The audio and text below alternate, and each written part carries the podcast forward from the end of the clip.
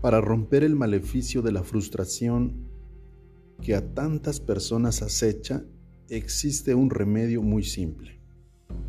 Obra como si el fracaso fuera imposible y tendrás el éxito asegurado. Borra todo pensamiento de que no lograrás tus objetivos, sean materiales o espirituales. Sé valiente y no pongas límites a tu imaginación. No seas un prisionero de tu pasado Conviértete en el arquitecto de tu futuro. Ya no serás el mismo. Robin Sharma. Escuché la historia de dos hermanos con vidas muy distintas. Los dos tuvieron un pasado similar.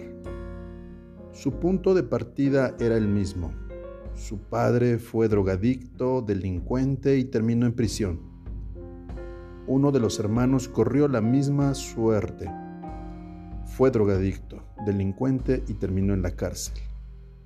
El otro hermano tuvo una suerte diferente.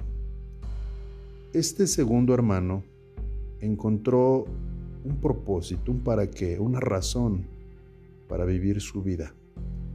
Montó un negocio millonario, encontró el amor de su vida y conectaron de una, de una forma profunda tuvieron una relación extraordinaria donde se amaban, respetaban, se escuchaban, tenían presencia, se cuidaban y se protegían el uno al otro.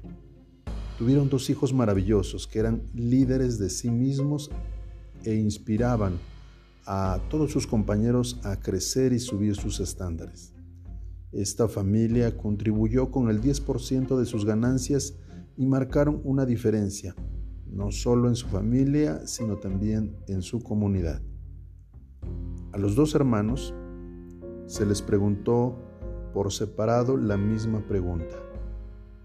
¿Cuándo pudiste terminar así teniendo el padre que tenías?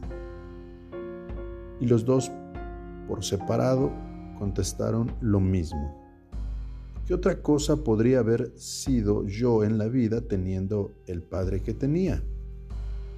Uno de los hermanos pensó, mi padre es así, este es mi, pasado, estoy condenado a ello.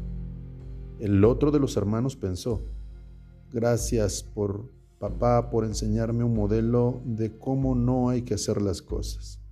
Ahora voy a construir algo diferente y arreglar todo este desastre. Los dos partían del mismo lugar, pero no todos terminaron en el mismo destino. Uno entendió que su biografía no equivale a su destino, que el pasado no determina su futuro y que siempre, siempre podemos elegir. Tu capacidad de elección es el momento adecuado, es la fuerza más poderosa para configurar tu destino, ese punto clave en el que todo cambia, sin importar de dónde vengas. Por inercia, los dos hermanos estaban encaminados al mismo final. Lo que hizo que uno de ellos rompiera con su trayectoria fue el punto clave que actuó de catalizador para su transformación. Ese punto de quiebre que lo forzó a tomar decisiones distintas y a crear un final distinto. ¿Cuál es el punto clave que consigue darle a la vida y darle vuelta a las cosas?